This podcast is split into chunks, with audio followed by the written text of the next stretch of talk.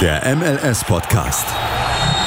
Die Major League Soccer mit Daniel Rupp, Vincent Kurbel und Anne Meyer auf meinsportpodcast.de. Willkommen beim MLS-Podcast. Willkommen bei der 74. Folge und auch willkommen auf meinsportpodcast.de. Die Playoffs stehen jetzt vor der Tür, die Regular Season ist vorbei. Einige Teams machen schon einen großen Ausverkauf. Aber erst einmal Hallo an Vincent. Hallo. Und Hallo an Daniel. Hi. Wie fandet ihr denn den letzten Spieltag? Äh, also wenn ich mal anfange, dann würde ich mal sagen, höchst interessant. Ähm, ich sag mal, äh, es gab für uns auch etwas Negatives. Ähm, in dem Sinn jetzt, äh, sage ich mal, negativ äh, vom Team, das dabei ist, dass wir jetzt nicht so, nicht, sagen wir mal, ist nicht so unser Lieblingsteam, nämlich mit Inter Miami, die es tatsächlich noch gepackt haben. Aber auch äh, mit Montreal Impact war es ja lange sehr spannend gegen DC United. Da, das war ja so ein Spiel, der Gewinner ist drin, der Verlierer raus. Und das äh, endete ja auch 3-2 für Montreal. Was ähm, auch richtig spannend war, weil DC United auch lange 2-1 führte. Und somit wäre Montreal draußen und die haben dann halt noch in den Schlussminuten noch den Ausgleich und den Siegtreffer erzielt. Also das war auch ziemlich spannend. Ähm, gut, im Westen drüben war jetzt weniger irgendwie was neu. Ähm, die Sounders haben gewonnen. 4 zu 1 gegen die Quakes äh, und sind somit, ähm, glaube Erster. Und Kansas ist dann zumal Zweiter, die haben dann auch gewonnen. Ähm, sie haben doch gespielt. Bei Salt Lake gab es ja Corona-Fall. Da hieß es, erstes Spiel ist abgesagt, aber das wurde doch irgendwie angepfiffen. Ja. Daniel, wie fandest ja, du den Spieltag? Tatsächlich muss ich sagen, dass ich den Spieltag relativ spannend fand. Leider sind meine Sounders nicht Sieger im Westen geworden. Ist aber weiterhin nicht schlimm, weil wer gewinnen möchte, muss jeden schlagen. Im Osten wiederum finde ich es ein bisschen schade eigentlich, da ich ein bisschen mehr auf Cincinnati gehofft habe, dass die hier gewinnen werden. Hm. Aber wir wurden am Ende des Tages bitterböse enttäuscht von den Leuten dort. Ändern kann man es nicht. Jetzt muss man halt das Trikot von Nashville alle tragen am 19. Warum gab es da wieder irgendeine Wette? Wieso Nashville? Nein. Nashville muss doch ins Finale. Eigentlich, eigentlich musste ich hoffen, dass Nashville verliert, aber nee. Vor allem, ich finde es da interessant. Ähm, ich habe mal am Montag oder auch jetzt gerade eben nochmal, weil ich die Bestätigung wollte, so gegoogelt, Nashville Playoffs und Into Miami Playoffs. Es gibt gefühlt nur einen Artikel ähm, über das Ganze und der erscheint auf 20 oder 30 verschiedenen Portalen. Also eigentlich richtig traurig. du findest kein, aber du, du, findest keinen deutschen Artikel, dass Nashville SC in den Playoffs ist. Ich habe jetzt hier mal ein bisschen runtergeschaut, keine Chance.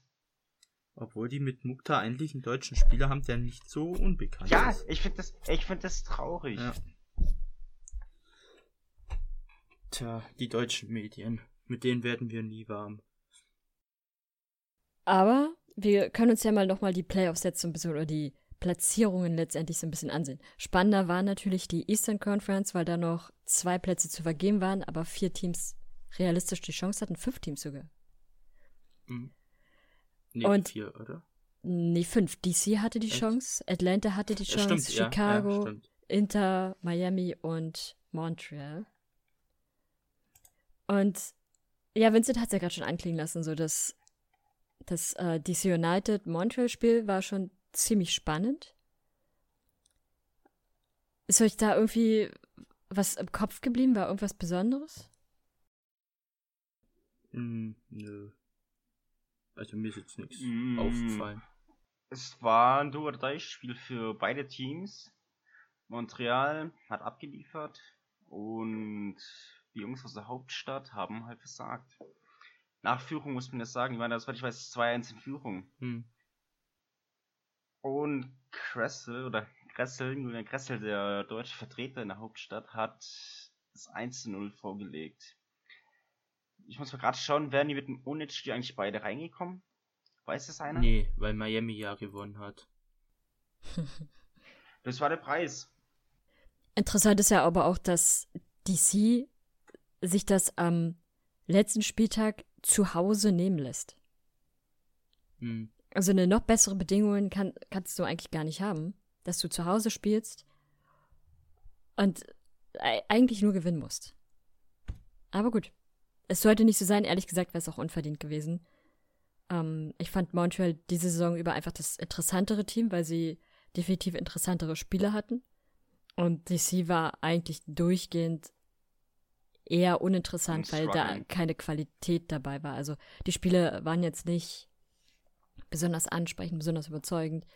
Und das, was man so am Anfang der Saison gedacht hatte, gerade mit dem neu aufgestellten Kader, das kam so überhaupt nicht durch. Von daher finde ich es letztendlich doch ganz verdient für Montreal. Es gab aber noch eine andere Partie, die ich sehr, sehr spannend fand. Nämlich Chicago Fire gegen New York City FC. Und das war eine Partie mit sieben Toren. Das erste Tor fiel schon in der fünften Minute. In der 32. Minute fiel das zweite Tor, beide für New York City FC. Und dann hat sich Chicago gedacht, sie kommen noch mal zurück. Und es war gefühlt einfach die ganze Zeit ein Hin und Her. Und dann erst in der 77. Minute fiel, fiel das 3 zu 4 für den New York City FC. Damit war Chicago raus aus den Playoffs. Aber sie haben gekämpft und das äh, kann man eigentlich äh, oder ja, es ist zwar traurig, dass sie also aus Chicagos Sicht oder aus Chicago-Fans Sicht sozusagen ist es traurig, dass man raus ist, Ich meine, aber man ist immerhin ein bisschen mit Würde raus. Jetzt Daniel, darfst du, du reden. ich hatte keine Erwartungen an Chicago, muss ich sagen, und ich wurde trotzdem enttäuscht, weil. Nein. Ein Unentschieden hätte das, weil ich weiß, gereicht, wenn mich jetzt nicht alles täuscht, oder?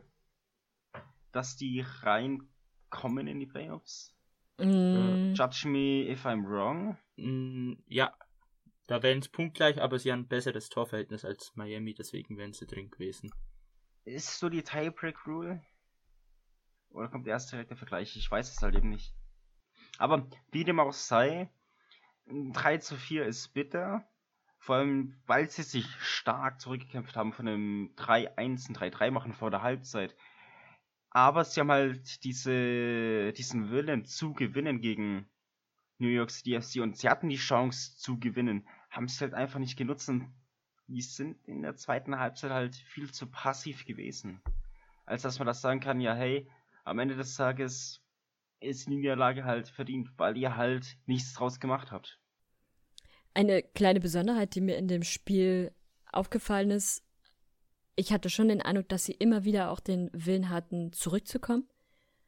Ähm, ich glaube, es stand dann zwischenzeitlich sogar auch drei, ja genau, es stand 3-3, weil in der 42. Minute hatte Frankovic einen, äh, ein Tor und in der 43. Minute, also nur eine Minute später, schon das nächste Tor. Und das 3 zu 4 fiel dann halt erst in der, ich glaube, 77. Minute. Ja gut, aber man darf halt nicht vergessen, dass Chicago Fire einen großen Fehler gemacht hat. In der 58. Spielminute. Und das war halt so der ja, Knickbruch für das Team von Ah. verdammt, wie heißt er? Äh, Von Raphael Vicky. Also Willst du damit Herbers- ansprechen, er hätte Herbers nicht auswechseln dürfen? Herbers, ja, und Jonathan Bornstein. Nein, Spaß beiseite. ist klassische Weisheit, wenn du die Dinger nicht machst, dann verlierst du halt eben. Von daher, es ist traurig. Ich hätte es Chicago definitiv gegönnt, weil man in den letzten Spielen einfach eine deutliche Steigerung gesehen hat. Und ich bin mir sicher, wenn sie diese Energie und diesen Willen nächste Saison mitnehmen, dann werden sie ganz sicher in den Playoffs sein. Wer ebenfalls nicht in den Playoffs ist, ist der Atlanta, die auch noch verloren hatten. Nämlich gegen, gegen Columbus. Gut, sie mussten auswärts ran, das ist natürlich immer noch mal so ein Stückchen schwerer. Aber auch sie hatten ja noch die realistische Chance und haben am Ende es nicht genutzt. Äh, Columbus war ja schon sicher in den Playoffs, ist auch auf, ja, ziemlich ordentlich äh, platziert mit Platz 3. Ähm, ja, Ja, aber seien wir mal ehrlich, die Atlanta-Spieler wollen doch auch alle nur Daniel im Dortmund-Trikot sehen. Ich sehe es ich seh's schon kommen. Ich darf irgendwas tragen. Von daher, vor allem, ich sehe gerade hier auch Brad Gusson oder Guzan einfach mal gelbe Karte gesehen für unsportliches Verhalten. Eig ja, eigentlich wollte er früher ist, ist duschen gehen. Ja, es war 96. Minute. Wer früher duschen gehen äh, durfte, war Franco Escobar. Ja. Nee, Atlanta nicht in den Playoffs. Die Saison einfach abhaken und nächste Saison nochmal voll angreifen lassen. Nochmal voll angreifen, hoffen, dass Martinez bis dahin vielleicht noch da ist, vielleicht geht auch, wer weiß. Mhm. Und vor allem seine alte Stärke wieder hergibt oder herbekommt. Mhm. Ja, das ist echt interessant, ob der wieder so zurückkommt, wie er gegangen ist, sozusagen vor seiner Verletzung, oder ob er da auch einen Leistungsbruch hat. Bin ich tatsächlich ein bisschen gespannt. Ja. Und es gibt da noch eine Partie, in der es um einen weiteren Playoffs-Platz ging. Und das war ja das Spiel Miami gegen Cincinnati. Für Cincinnati war es völlig egal, weil sie zu dem Zeitpunkt ja schon längst raus waren.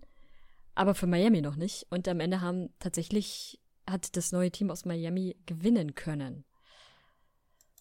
Was war so eure, euer Eindruck von dem Spiel? Also, was man halt sagen muss, ist einfach, dass Miami den Sieg mehr wollte. Äh, letztendlich fand ich. Ähm, weil bei denen ging es halt noch um was. Wobei die haben ja, glaube ich, auch eine blöde Gelb-Rot noch kassiert, aber ich glaube ziemlich ganz am Schluss. Also das war jetzt nicht mehr so spielentscheidend. Ähm, und ja, Cincinnati, ich weiß nicht, ähm, bei denen ist ja dann später noch was passiert. Ich, äh, wollen wir gleich da auch mit drauf ansprechen? Ja, mach ich. Ähm, die haben ja ein paar Spieler ent, äh, ja, entlassen oder halt beziehungsweise die Verträge auslaufen lassen. Ich glaube, wenn ich mich jetzt nicht täusche, waren sechs, sieben, acht, neun Spieler. Ähm, zum einen äh, ging auch äh, der äh, DP Sim de Jong, der erst gekommen ist von Ajax vom halben Jahr, überraschend.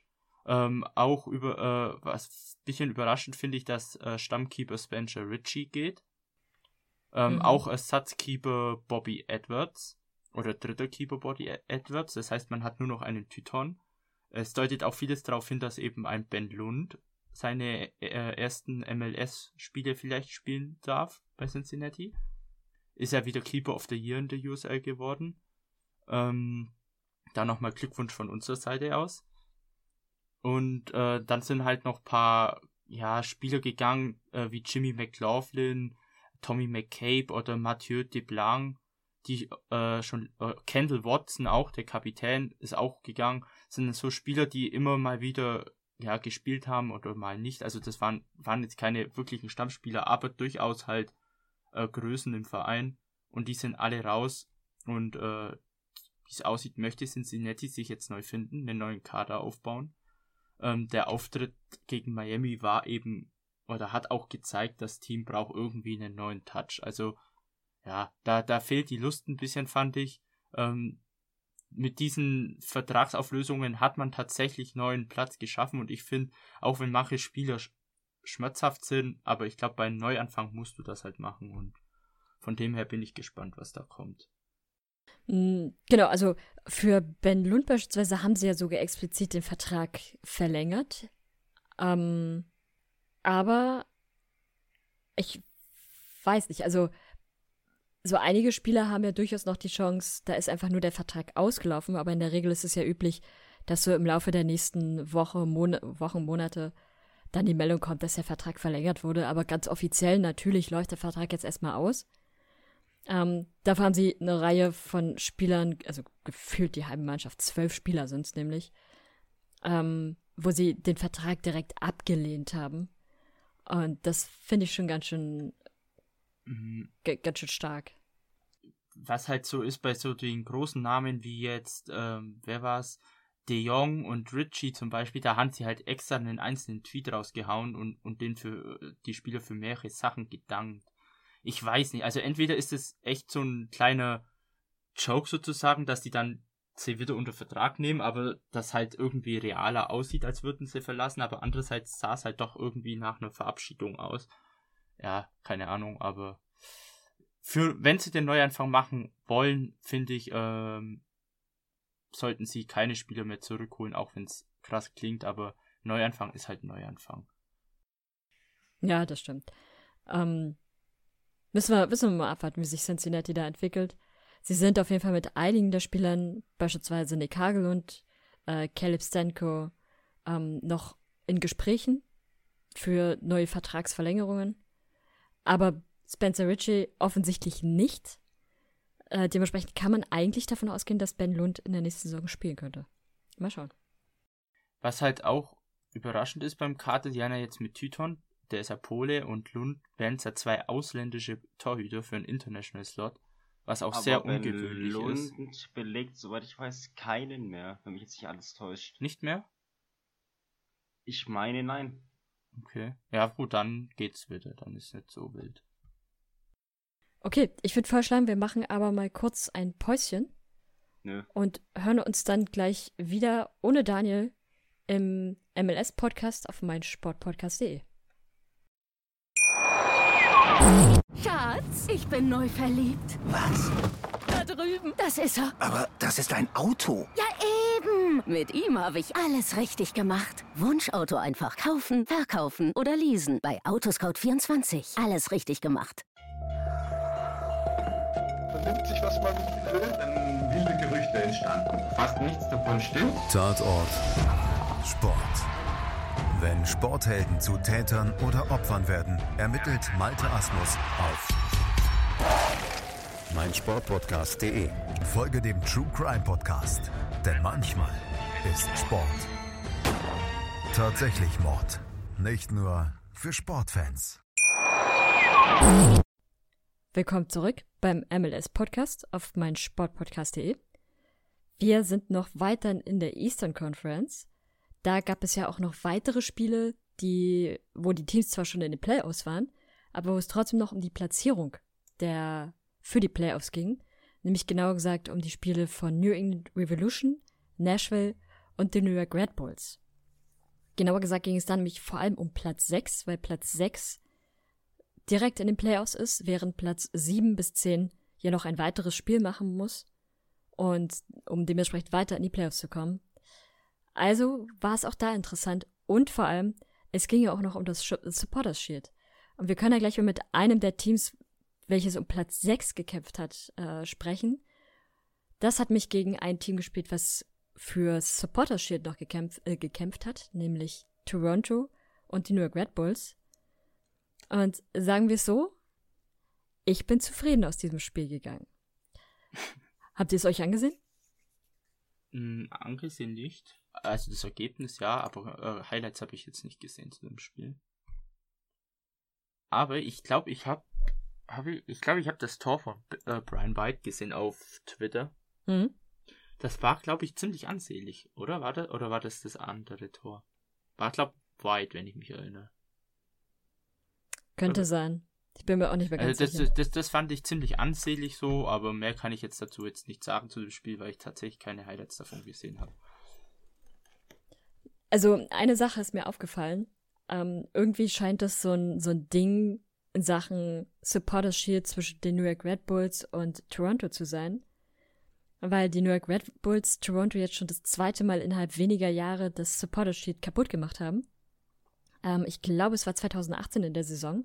Damals war Toronto auf Platz 1 und die Red Bulls auf Platz 2. Und ähm, Toronto hatte damals ein Heimspiel. Die Red Bulls hatten, glaube ich, sogar ein Auswärtsspiel gegen Atlanta. Und die Red Bulls mussten gewinnen, Toronto natürlich auch. Aber Toronto hatte trotzdem die bessere Ausgangslage. Und äh, am Ende hatten die New York Red Bulls aber das Supporters Shield, weil Toronto tatsächlich verloren hatte in dem Heimspiel und die Red Bulls gewonnen hatten. Und das hat mich wieder so ein bisschen an das Spiel ja auch erinnert. Weil an sich Toronto hätte ja nur gewinnen müssen. Natürlich mit dem ganz okayen Ergebnis, aber ein Sieg wäre auf jeden Fall wichtig gewesen. Ist aber irgendwie nicht so richtig, äh, ist natürlich nicht so richtig entstanden, denn innerhalb von zwei Minuten gab es zwei Tore der Red Bulls. In der 24. und in der 26. Minute. Interessanterweise haben endlich mal wieder zwei Stürmer getroffen, was in dem Team sehr unnormal ist in dieser Saison. Und ja, also sie haben zwar noch, äh, Toronto hat zwar noch einen Anschlusstreffer gemacht, dann in der 50. Minute, aber an sich war das Spiel ziemlich ungefährdet und äh, Toronto ist dann, hatte dann das Nachsehen und musste ohne Trophäe nach Hause fahren. Die hat dann ein anderes Team bekommen.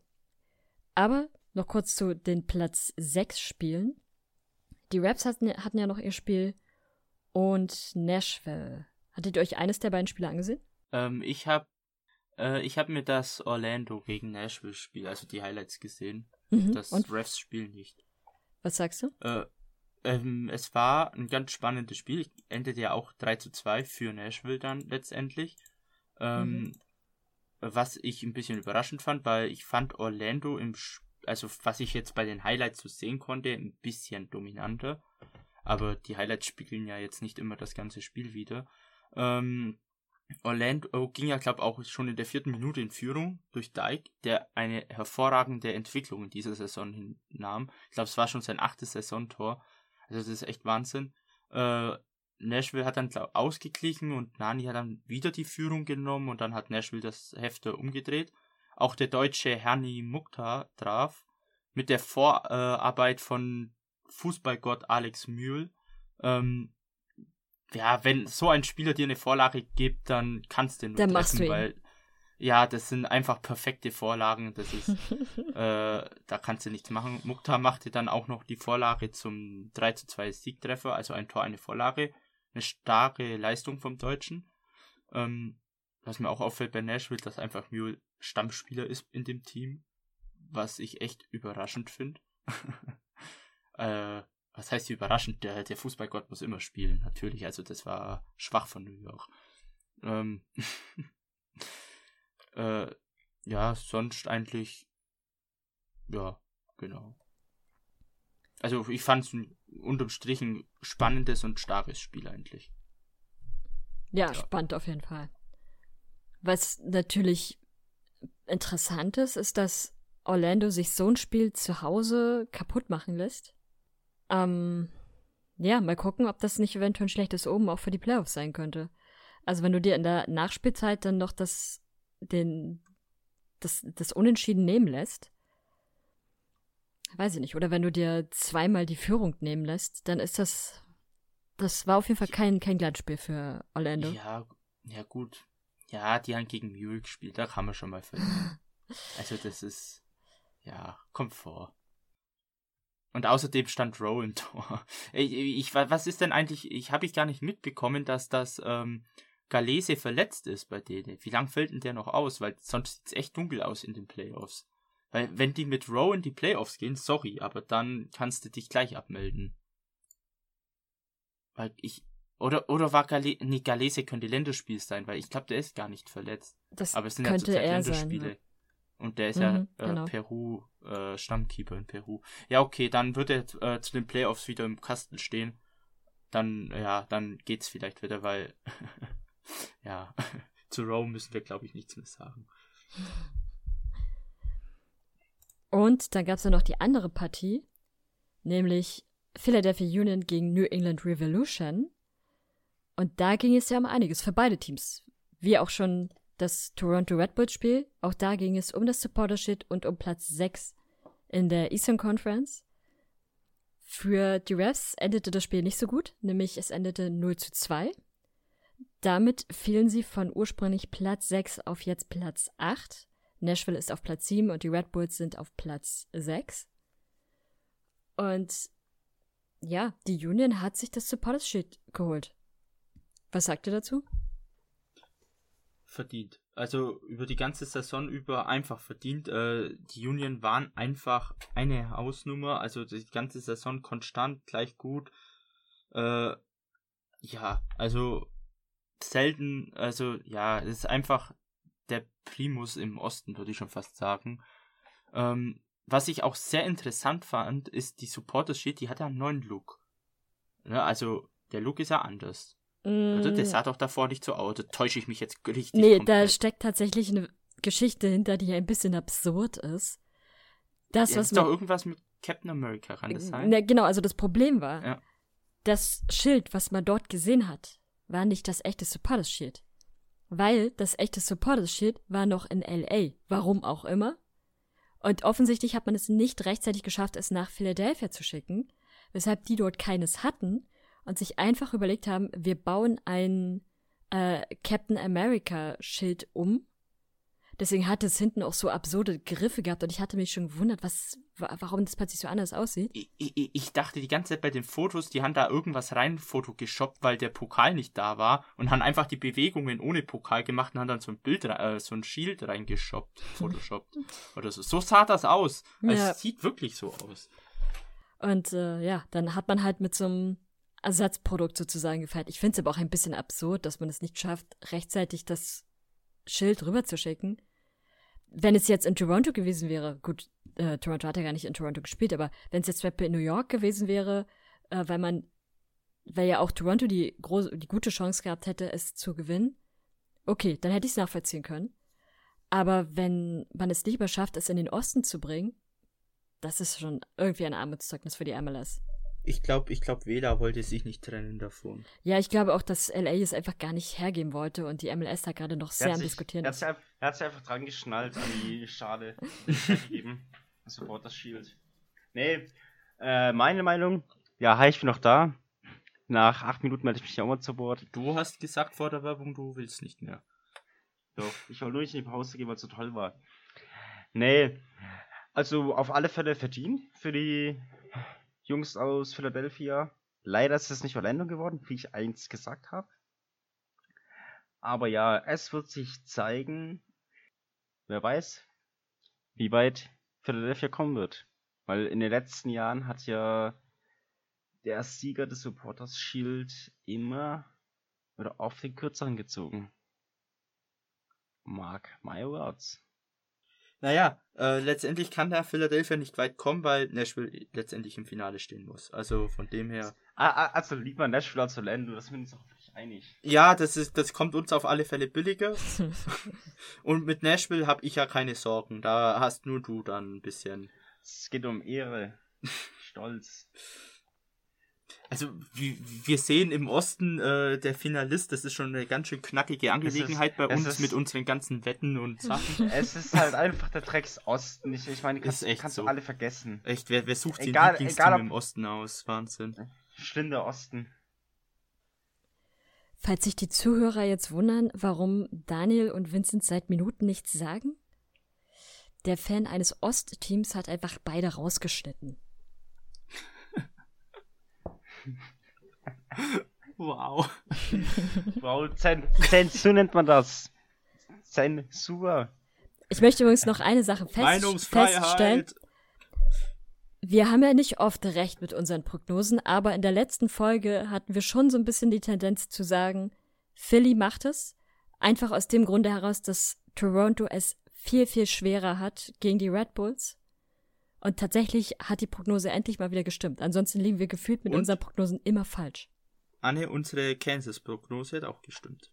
Das stimmt, ja. Aber gut, die war jetzt auch nicht so schwer. Ja, trotzdem war es richtig. Reden wir aber mal. Also außerhalb noch was Und- zu den Teams. Und, und was ich auch noch sagen, wenn ich schon bei Prognosen bin, ja, ich finde es richtig krass, dass meine Prognose stimmt, dass Atlanta einfach draußen ist aus den Playoffs und Nashville drin. Es, das war obvious. Ja, aber vor der Saison nicht so wirklich. Ja. Ähm. Ja, Anne, du hast Antwort nicht ich. Ich habe nur gewartet, was du sagen willst. Genau, aber wir können jetzt mal die Gelegenheit nutzen, einen Blick in die Western Conference zu werfen. Vincent, du hattest vorhin gesagt, dass Sporting auf Platz zwei wäre. Das stimmt nicht. Sporting ist auf Ja, eins. die sind auf. Echt, habe ich zwei gesagt? Ja. Oh. Sporting ist auf eins, ja, die Seattle ist a- auf die sind zwei, eins. die sind- Tim ist auf drei. Kansas und ist immer mit- auf eins. Wir wissen, wir wissen alle, warum. Also, ganz kurz. Ich habe ja vor ein paar Wochen gesagt, hey, dies, diese ähm, Quotientenregel oder Points per Game Regel hat seinen Zweck.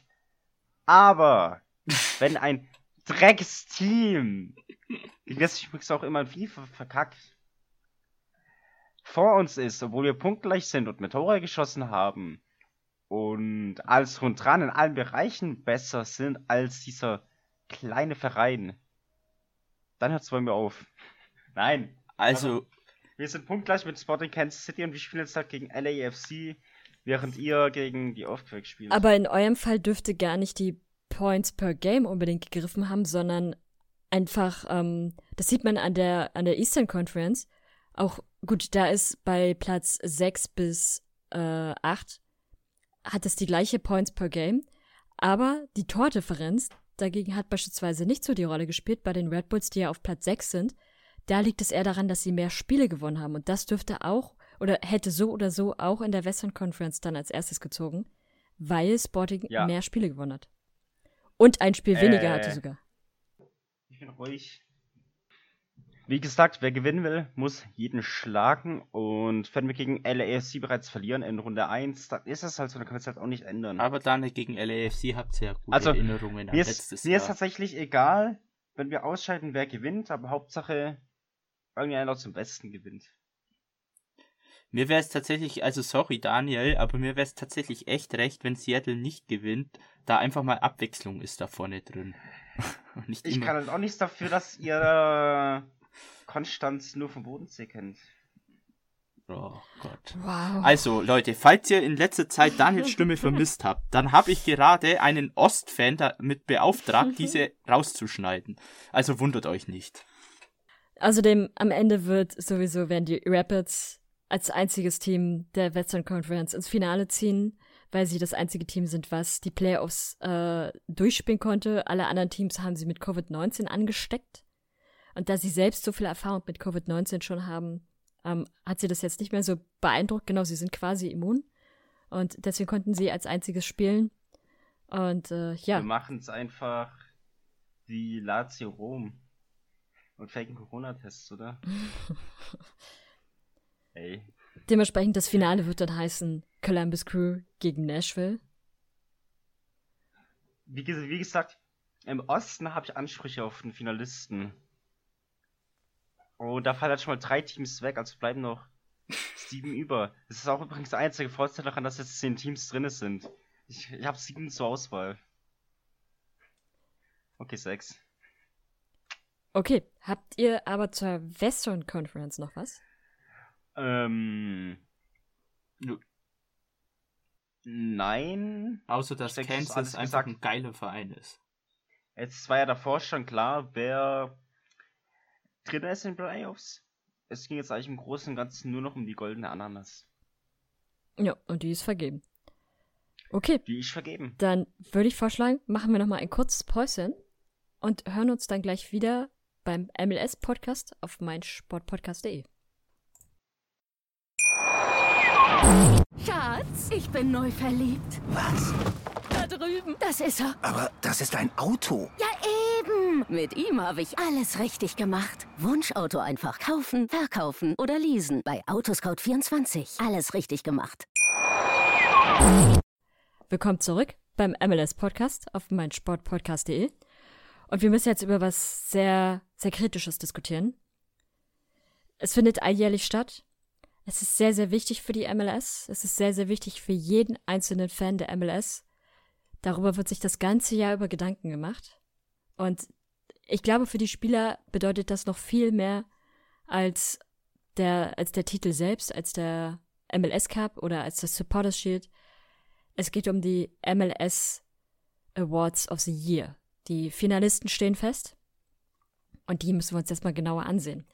Ich würde vorschlagen, wir fangen mit dem, mh, naja, mit einem der wichtigeren, aber noch nicht ganz so wichtigen Punkten äh, fangen wir an.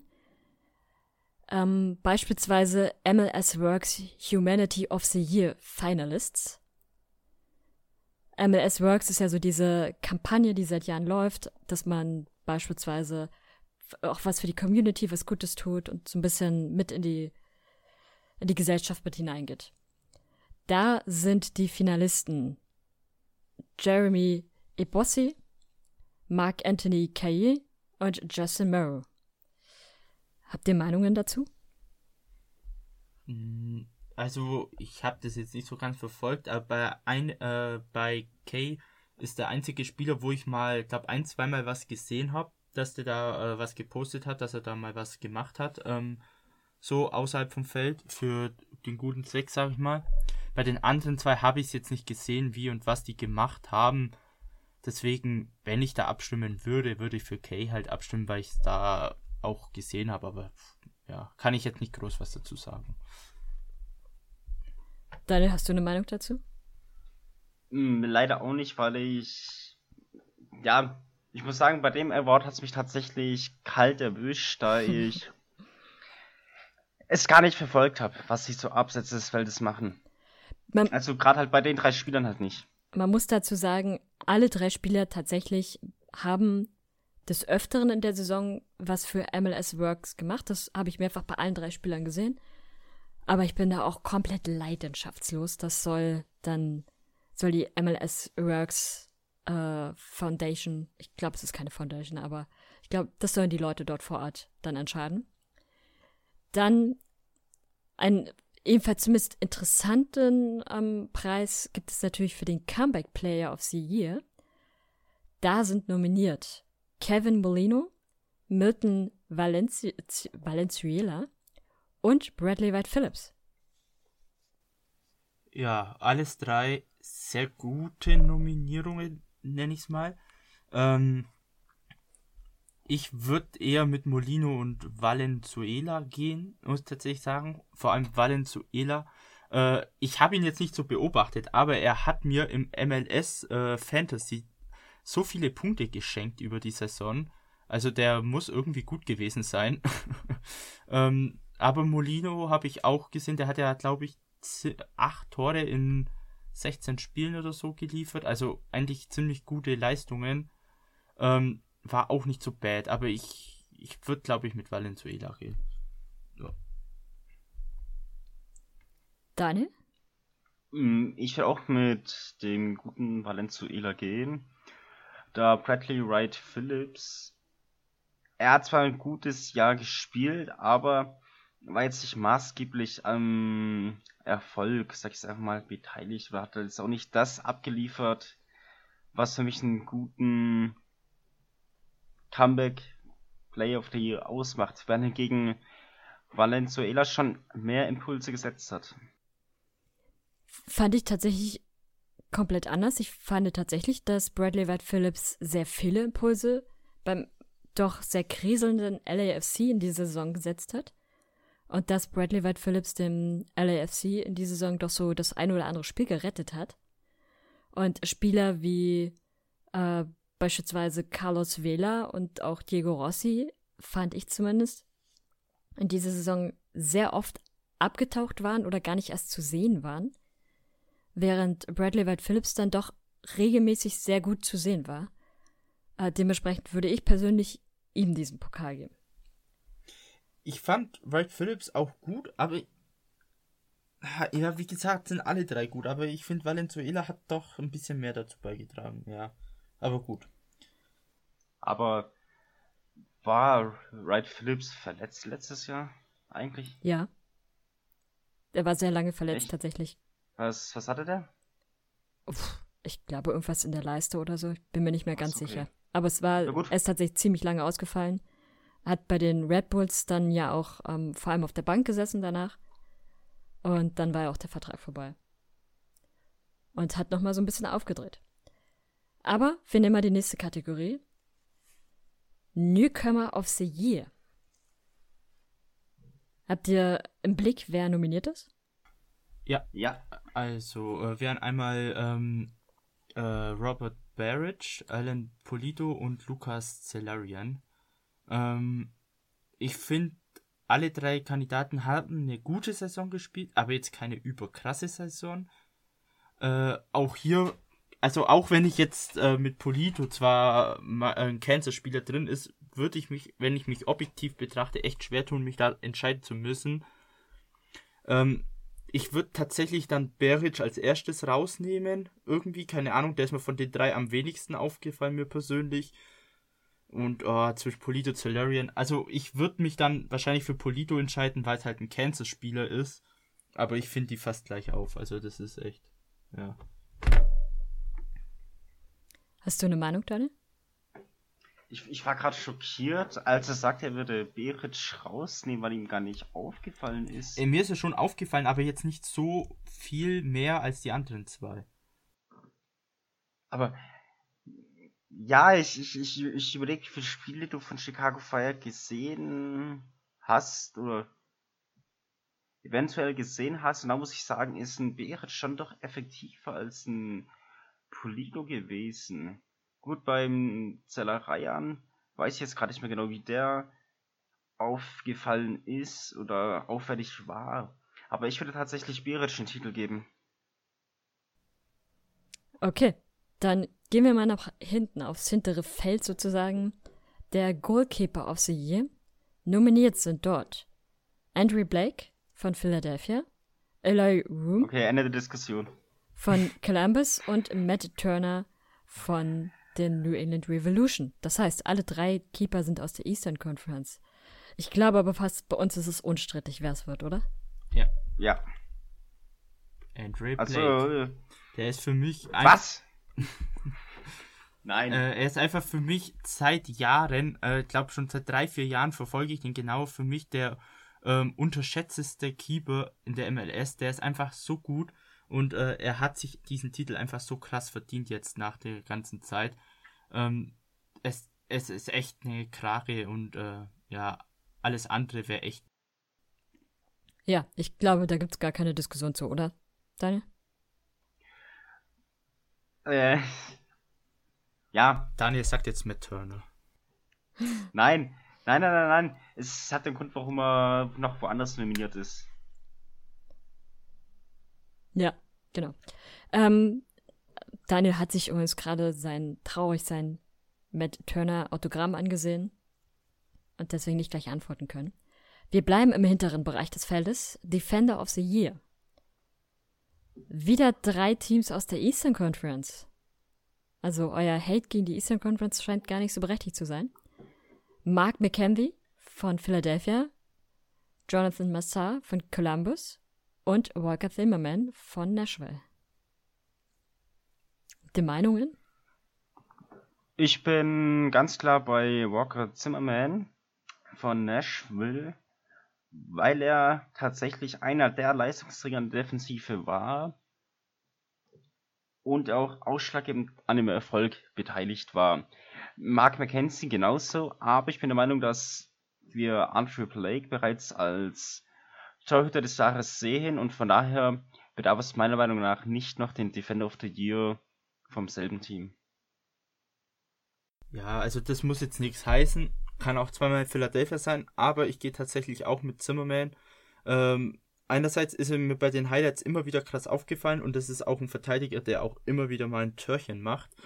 Und wie gesagt, auch bei MLS Fantasy hat er mir Punkte gebracht wie kein anderer Verteidiger. Also, ja, also er ist ein, Mackenzie würde ich dann auf Platz 2 stellen und Mensa auf 3. Alles drei aber auch wieder gute, ähm, gute Kandidaten, aber ja, Zimmerman unumstritten. Ein bisschen, ähm, naja, nee, umstritten würde ich sagen, ist es nicht, aber ähm, es wird eine harte Entscheidung. Der äh, MLS Young Player of the Year nominiert sind, ich fange mal von unten an, Diego Rossi, Daryl Dake von Orlando und Brandon Aronson. Ich habe so eine Vermutung, dass wir alle in die gleiche Richtung gehen, oder? Ja, Rossi fällt raus als erstes, finde ich, von den dreien. Er ist absolut der Schwächste. Ich weiß jetzt auch nicht, wieso der da unbedingt drin ist. Ähm, wahrscheinlich wird Aronson sein, einfach wegen dem Hype. Und der hat auch echt gut gespielt und der wechselt jetzt auch äh, zu Salzburg dann. Ähm, ich finde es halt leider, dass ein Dijk das auch sehr stark verdient hätte, einfach weil er halt aus dem Draft raus gleich in seiner ersten Saison so eine krasse Leistung liefert finde ich, das ist, äh, Draft-Spieler setzen sich ja eigentlich nicht immer gleich so schnell durch. Das finde ich dann umso beeindruckender, aber ich glaube, an einem Aronson wird er in dem Fall jetzt nicht vorbeikommen. Okay, dann machen wir weiter. Es gibt, Ähm, nein. ja, hallo? wenn du nichts sagst, dann machen wir Ich weiter. muss dir, sorry, aber ich muss dir Vincent mal wirklich fragen, ob du denn eigentlich einen Blick auf die Torjägerliste geworfen hast, wenn du sagst, dass ein Tigo Rossi nicht aufgefallen ist. Ja, aber er hat nicht stark gespielt. Er hat zwar Tore gemacht, aber nicht stark gespielt. Die anderen haben noch stark gespielt. Okay, äh, andere Frage. Young Play of the Year ist ungleich Rookie of the Year, oder? Ja, Okay. Weil ich habe jetzt da keine Liste dazu gesehen, deswegen war ich ein bisschen. Ja, ein bisschen Brain AFK. Na, Rookie of the Year ist ja im Prinzip New Newcomer des Jahres. Ähm, genau, wir haben jetzt noch die Entscheidung zum Coach des Jahres. Habt ihr euch die Liste angesehen? Yes. Also, Ja. ähm, dabei sind ja Jimmy Curtin von Philadelphia, Oscar Pareja von Orlando und Greg Waney von Toronto. Letzteres können wir, glaube ich, gleich wieder rausstreichen, weil der wird wenig Chancen gegen die anderen zwei Trainer haben. Dann hast du einmal einen Jim Curtin, der halt aus Philadelphia ein sehr, sehr starkes Team geformt hat, der den Osten schon ein bisschen dominiert hat. Und dann hast du halt Oscar Pareja, der, sorry, aber der aus einem Scheiß-Team wirklich ein gutes und konkurrenzfähiges Team geschaffen hat mit Orlando. Äh, ich persönlich würde dann mit Pareja gehen. Ich gehe auch mit Pareja aus dem einfachen Grund, dass wir im MLS Comeback Turnier gesehen haben, zu was das Team mittlerweile fähig ist. Und diese Leistung, die sie eben in diesem Turnier gezeigt haben, welches ja auch zur MLS-Saison gehört, haben sie in der Regular Season wieder umgesetzt und stehen deswegen verdient in den Playoffs. Und deswegen verdient auch der Trainer dafür die Lobern. In Form des Awards, welcher zu Ehren Sigi Schmitz benannt wurde. Dann haben wir jetzt wohl den bekanntesten Award aus der Reihe. Aber ich finde, es ist nicht der wichtigste. Nämlich der MVP. Nominiert sind Andre Blake, Lodero, Morris, Possuelo und Diego Rossi. Der Seattle-Fan darf mal anfangen. Okay, also, dass zwei Spieler der Sounders nominiert sind, äh, finde ich tatsächlich ein bisschen zu viel. Klar, beide haben eine starke Saison abgeliefert, aber Lodero hätte nicht zwingend sein müssen. Bei Morris, ganz klar, er hat überragendes Jahr gespielt, sowohl vorm Tor als auch als Vorbereiter hat er geglänzt. Deswegen gehe ich auch mit ihm. Ja, Vincent? klar, die anderen auch verdient, aber Morris gewinnt. Ähm, ah, das ist. Ich würde entweder auch einen Blake nehmen oder einen Morris. Beide waren richtig krass in dieser Saison. Ähm, Pozuelo hat, glaube ich, meines Wissens stark angefangen, aber ein bisschen schwach nachgelassen. Deswegen würde ich ihn rausnehmen. Rossi, er hat zwar die Tore gemacht, aber allgemein so im Spiel ist er nicht so ja, aufgefallen, sage ich mal, oder hat nicht so gut mitgespielt. Äh, Lodero kann ich jetzt nicht so wirklich bewerten, aber Morris ist mir aufgefallen, wie eben Daniel schon erwähnte. Äh, er steht, wo er stehen sollte und macht seine Buden und Blake einfach, weil er einfach eine Krage ist. hinten. Ich persönlich gehe tatsächlich auch mit Morris, obwohl ich Blake auch gern würde. Aber ich fand Morris in dieser Saison sehr, sehr stark. Nicht nur in dieser Saison, muss man dazu sagen, sondern auch in den Jahren davor. Ähm, zuletzt immer wieder mal auch ein bisschen, was heißt zuletzt, so in den letzten Jahren immer wieder mal auch viel Verletzungspech mit dabei gehabt, aber immer sehr, sehr stark zurückgekommen. Ich finde, er ist einer der wichtigsten Spieler für Seattle. Und was ich an Morris sehr, sehr schätze, ist tatsächlich seine Leidenschaft auch für Seattle. Er hat sich damals ja ganz klar für Seattle entschieden und gegen ähm, beispielsweise Werder Bremen.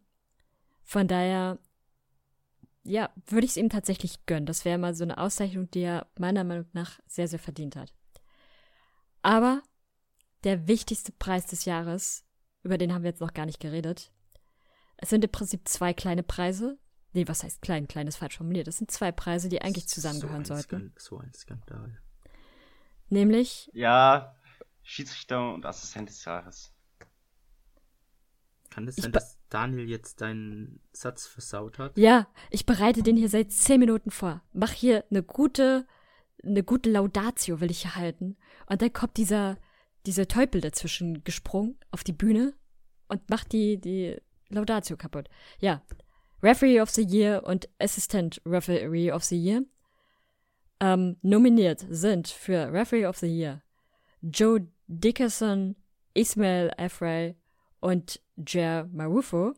Und für Assistant Referee of the Year äh, Catherine Nesbitt, Corey Richardson und Corey Rod Rockwell.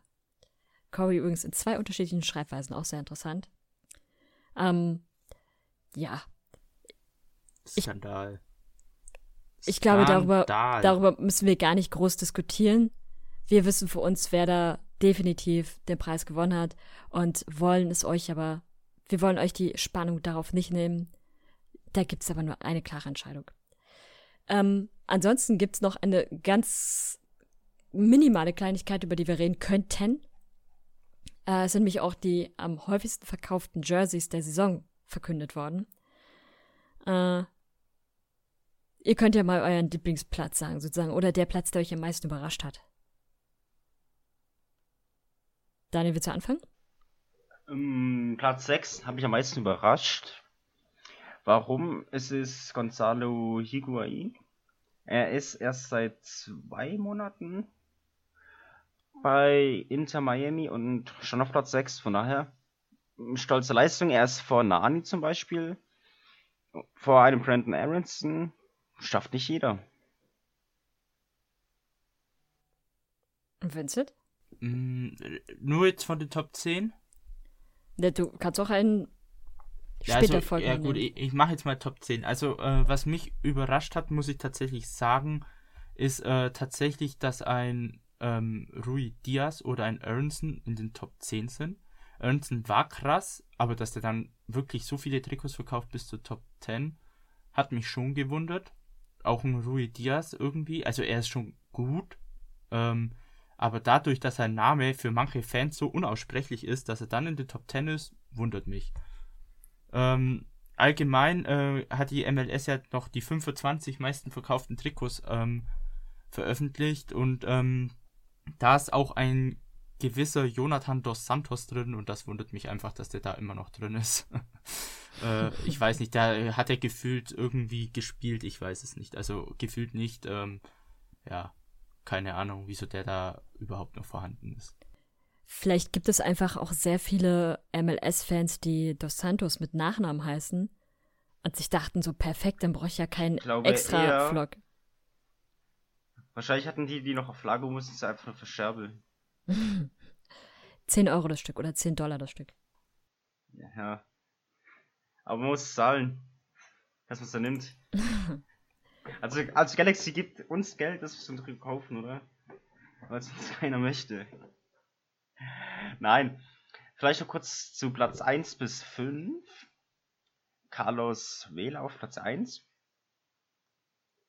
Einer der besten Spieler der MLS, keine Frage dann. Äh, Chicharito auf Platz 2, also kann er doch was gut. Wenn er nicht vom Tor effektiv ist.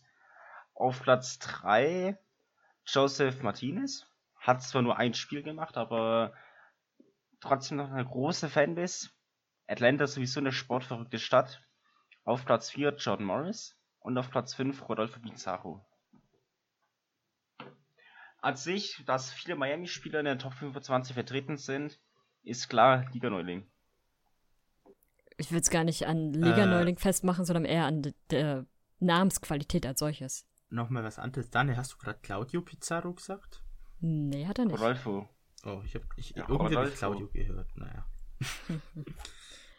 Okay, habt ihr sonst noch was?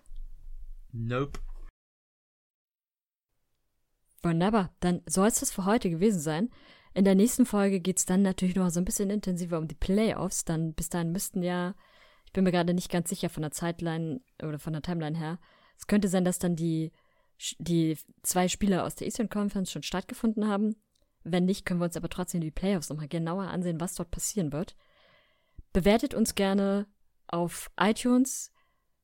Gebt uns gerne Feedback über die üblichen Portale, das heißt auf Twitter unter MLS Supporters Germany, genauso auch auf Instagram, auf Twitter unter Box to Box beziehungsweise US Soccer News auf Facebook. Und ansonsten schreibt uns gerne, wenn ihr bestimmte Themen noch hören wollt, wenn ihr etwas Bestimmtes wissen wollt. Und bis dahin wünschen wir euch noch eine schöne Woche. Bis dann.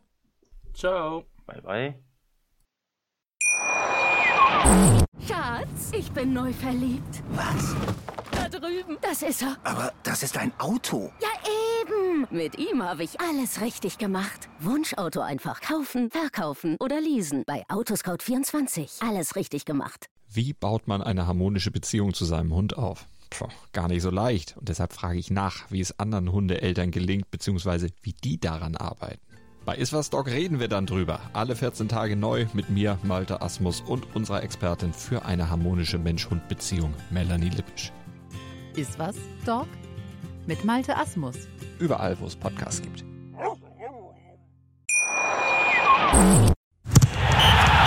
Der MLS-Podcast. Die Major League Soccer mit Daniel Rupp, Vincent Kurbel und Anne Meyer auf meinsportpodcast.de. Schatz, ich bin neu verliebt. Was? Da drüben. Das ist er. Aber das ist ein Auto. Ja, eben. Mit ihm habe ich alles richtig gemacht. Wunschauto einfach kaufen, verkaufen oder leasen. Bei Autoscout24. Alles richtig gemacht.